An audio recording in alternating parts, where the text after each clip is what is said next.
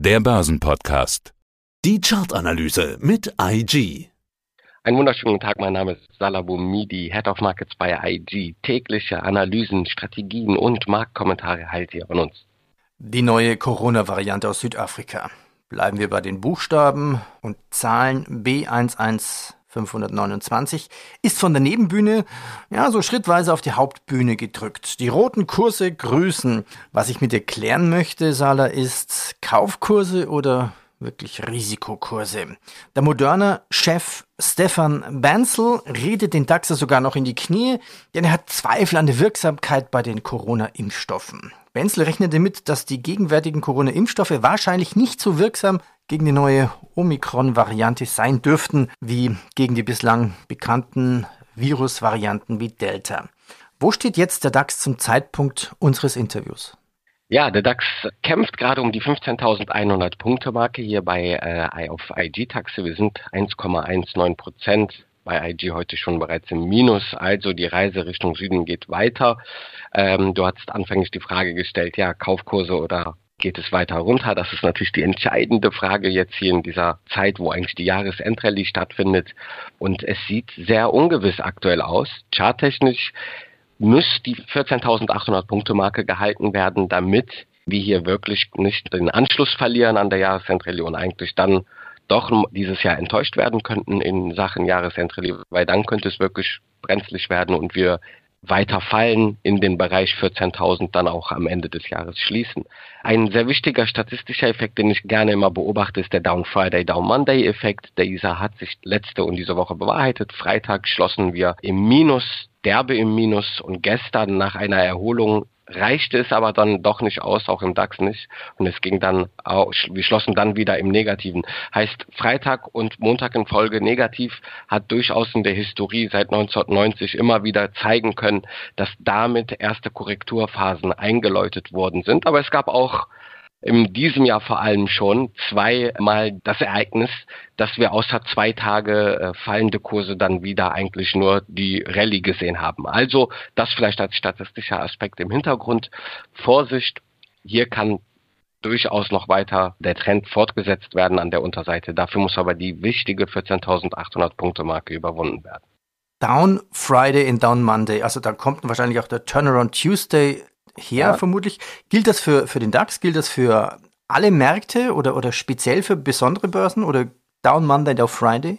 Das kommt aus den US-amerikanischen Märkten. Dementsprechend habe ich diese Beobachtung oder Analyse vorwiegend für die US-amerikanischen Aktienindizes Wall Street, also Dow Jones, Nasdaq 100 und S&P 500 gemacht. Aber man sieht durch die große Korrelation oder starke Korrelation zwischen US-Märkten und zum Beispiel dem DAX, dass das sich durchaus auch bei uns bewahrheitet hat in der Vergangenheit. Und deswegen kann man hier durchaus diesen, diesen Aspekt oder diesen, diesen Effekt beobachten und mit in sein Trading-Kalkül mitnehmen. Ich mache ja gerne sowas, quantitative Methoden mit einzubeziehen, nutze diese aber nicht blind. Es taucht natürlich bei mir ein Signal auf in meinem sozusagen Cockpit, hey, wir hatten ein Down Friday, Down Monday Event, dann schaue ich mir natürlich die Märkte an, schaue mir das große und ganze Bild an, was man durchaus macht, um dann seine Setups zu finden. Weil, wie gesagt, wir hatten in diesem Jahr bereits zweimal auch so ein Event, was dann, wie du schon gesagt hast, durch ein Turnaround Tuesday zunichte gemacht worden ist und die Rallye dann einfach weiter fortgesetzt worden ist. Also bitte statistische Zusammenhänge, Beobachtungen gerne nutzen in sein Kalkül, aber nicht blind einfach dahinterher handeln. Also nüchtern betrachtet bin ich jetzt eigentlich sehr zufrieden, weil ich hatte mir selber gezweifelt und gesagt, Mensch, diese Korrektur, die kam und kam nicht. Äh, Im Sommer hatte ich mich festgelegt, wo ich dann sage, naja, der DAX ähm, hat einen Wert von 14.700 und ich wurde dann immer kleinlauter und kleinlauter und kleinlauter, je mehr es Richtung 16.000 geht. So eine Korrektur ist ja auch sehr vernünftig und sehr gesund. Jetzt ist die Frage, ist es schon eine Angstkorrektur? Das wird man jetzt nicht wissen. Also dass man sagt, Korrektur muss ja sowieso herkommen, plus jetzt noch diese ganzen Sorgenachrichten über diese Südafrika-Variante. Ja, ich meine, auf der anderen Seite, wir sind schon sehr gut gelaufen. Das ist das zweite Jahr im Folge, fast super Renditen, auch auf Bayern-Hold-Basis im DAX. Und natürlich ist die Wahrscheinlichkeit für Korrekturen per se höher, auch aus den Jahren, die wir von früher kennen. Der Markt aktuell ist natürlich nicht so wie in der Vergangenheit und deswegen ist es schwierig. Nichtsdestotrotz, die Ungewissheit bleibt einfach hoch und äh, die Volatilität ist wieder zurück. Man hat natürlich das Thema Corona ist so ein äh, zweiseitiges Schwert. Auf der einen Seite hat es sehr stark die Euphorie immer wieder nach vorne gebracht, dass äh, Impfstoffe da sind, dass die Wirtschaft und die Konjunkturerwartungen dann sich wieder verbessert haben. Und wir sehen es mit Variante zu Variante und nicht super erfolgreichen Maßnahmen weltweit kommt natürlich die Skepsis und dann werden wieder Erwartungen kassiert. Und das folgerichtig spiegelt sich in den Märkten wieder. Wir sehen es von, von Aktien, Rohstoffen bis zu Kryptowährungen, sehen wir natürlich hier wieder Verwerfungen, weil Erwartungen wieder äh, durchaus die Gefahr ist, dass Erwartungen kassiert werden. Das ist womit wir an der Börse natürlich arbeiten. Die Börse hat eine wichtige Konstante und das ist die Veränderung, nämlich die Veränderung auch von unseren Erwartungen. Die Veränderungen von unseren Erwartungen. Was erwarten wir von der US-Börse? Wir sagten ja Down Friday, Down Monday, aber es gab ja gar keinen Down Monday. Die US-Börsen starteten ja durch. Eine Erholung nach der Talfahrt. An der Wall Street gewann der Dow Jones gestern 0,7 Prozent, S&P 500 1,3 Prozent, Nasdaq 100 2,3 Prozent. Also auch Kaufkurse oder Risikokurse? Ja, das ist jetzt genau die wichtige Frage. Wir haben gestern, wie du richtig gesagt hast, hier nämlich noch kein Down Friday, Down Monday gehabt, nicht wie im DAX. Aber wir sehen natürlich diese Erholung, wenn man sich mal eine andere Sache anschaut, Volatilität, VIX, der ja stark angestiegen ist am Freitag. Da habe ich auch mal eine kleine Analyse zu gemacht. Freitag hatten wir einer der höchsten Tagesanstiege seit 1990, Platz 4 jetzt mittlerweile. Und danach haben wir durchaus immer eine positive Tendenz den nächsten 37 Tagen sehen können mit einer durchschnittlichen Rendite, die auch signifikant positiv ist. Das heißt, kann natürlich auch jetzt erstmal hier so ein erster Erholungsversuch sein. Dafür muss aber ganz klar die 35.500 Punkte Marke im Dow Jones wieder zurückerobert werden. Also die 0,68 Prozent sind ein Tropfen auf dem heißen Stein. Ist noch keine bestätigte charttechnische Erholung, die ich hier sehe. Turnaround Tuesday, da muss heute noch mal wirklich was her um äh, das zu bestätigen. Also, auch wenn wir hier noch keinen Down Friday, Down Monday im äh, Dow Jones gesehen haben, oder grundsätzlich an den amerikanischen Märkten, ist hier die Gefahr für eine Fortsetzung der Korrektur dennoch hier. Bitcoin. Am Freitag hatten wir ein Interview mit deinem IG-Kollegen Mr. Bitcoin, Timo Emden. Wir hatten uns ja auch über den Verbot in Indien unterhalten.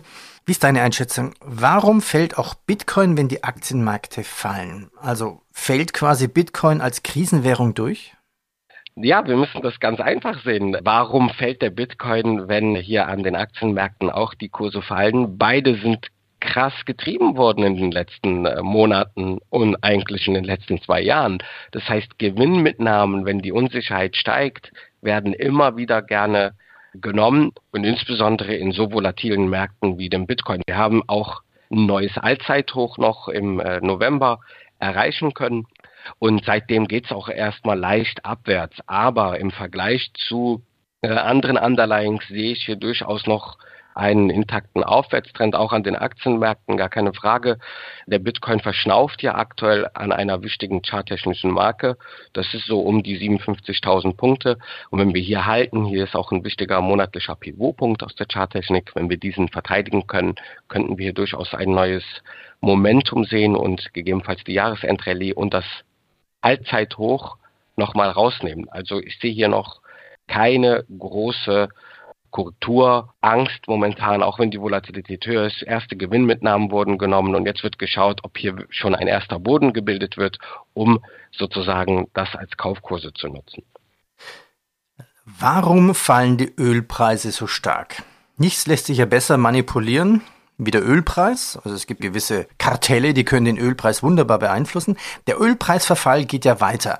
Brand minus 5% heute auf 71 US-Dollar, WTI minus 2,8, jetzt 3% fast auf 68 Dollar. Der Bedarf, Öl zu verbrauchen, ist ja weiterhin da, egal ob es jetzt eine Omikron-Variante gibt oder keine. Sehr gut, ja. Der Ölpreis ist aktuell in zwei Punkten ein Spiegelbild unserer Erwartungen seit dem Ausbruch der Corona-Krise.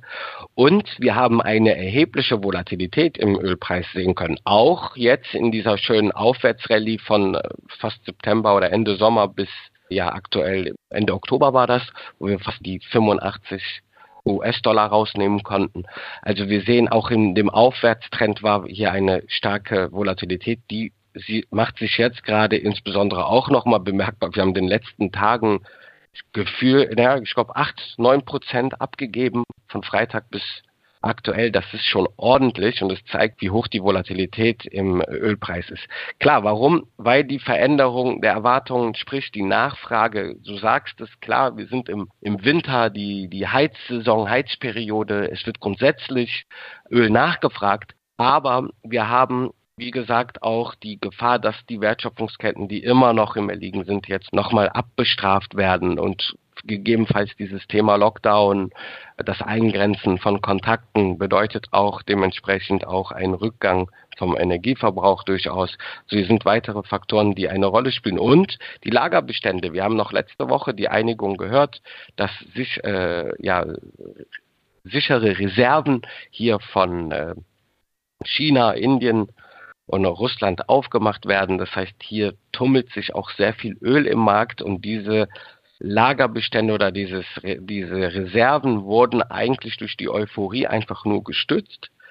Das fällt jetzt erstmal ein wenig dahin und zeigt auch, dass natürlich bei der Menge und dem erwarteten Rückgang der Nachfrage, den wir jetzt aktuell hier nur kurzfristig so sehen, äh, das den Preis drückt. Nichtsdestotrotz spielt natürlich auf einer Seite auch gut in die Inflationserwartungen, denn wenn der Ölpreis etwas wieder abfedert, könnten wir ja auch in den nächsten Monaten einen leichten Rückgang der Inflation sehen.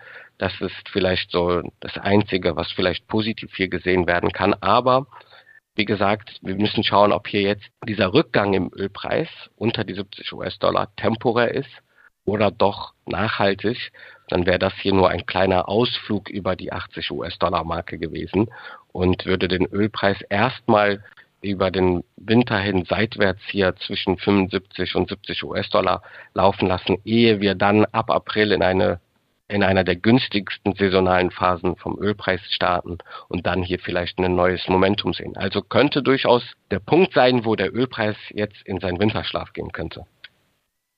Na, dann schauen wir mal, wo er schlafen geht. Ich habe ja vorhin die Frage gestellt, ey, moderner Chef, er redet den DAX klein. Was macht denn die moderne Aktie selber? Ja, momentan vorbörslich können wir da mal reinschauen hier bei IG. Leicht im Minus 2,6 Prozent heute. Wir konnten, wie gesagt, schon gestern einen schönen Aufwärtsimpuls sehen nach diesen, äh, ja, schon vor den Informationen. Das ging hier auf 380 und jetzt wurde hier leicht abverkauft, vorbörslich 2,67 Prozent.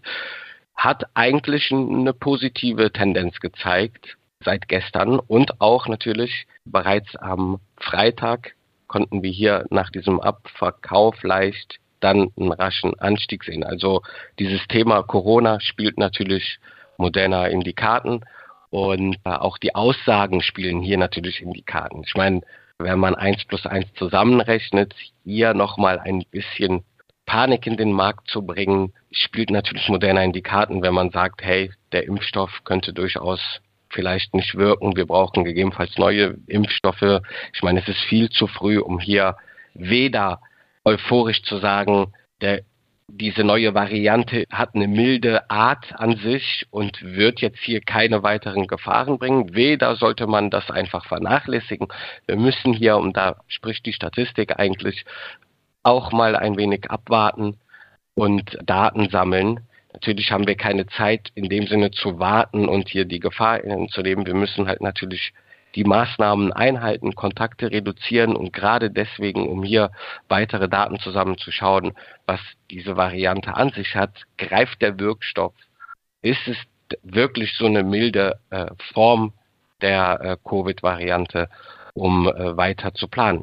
Eins steht fest natürlich, die Maßnahmen, die wir in der Corona-Krise weltweit gesehen haben, haben anscheinend bis dato noch nicht den die volle Wirkung entfalten können, wie man es erwartet hat. Dieses Thema Corona ist wirklich ein sehr schwieriges Thema. Man sieht, wie bei fast bei einigen das Latein am Ende ist.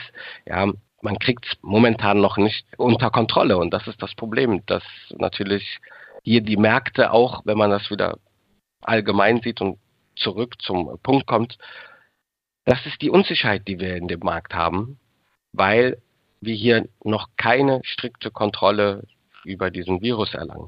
Sala, ich danke dir. Vielen Dank, Peter. Börsenradio Network AG. Der Kommentar. Soweit der Podcast von IG. Analysen, die Märkte, Charts und Webinare unter IG.com.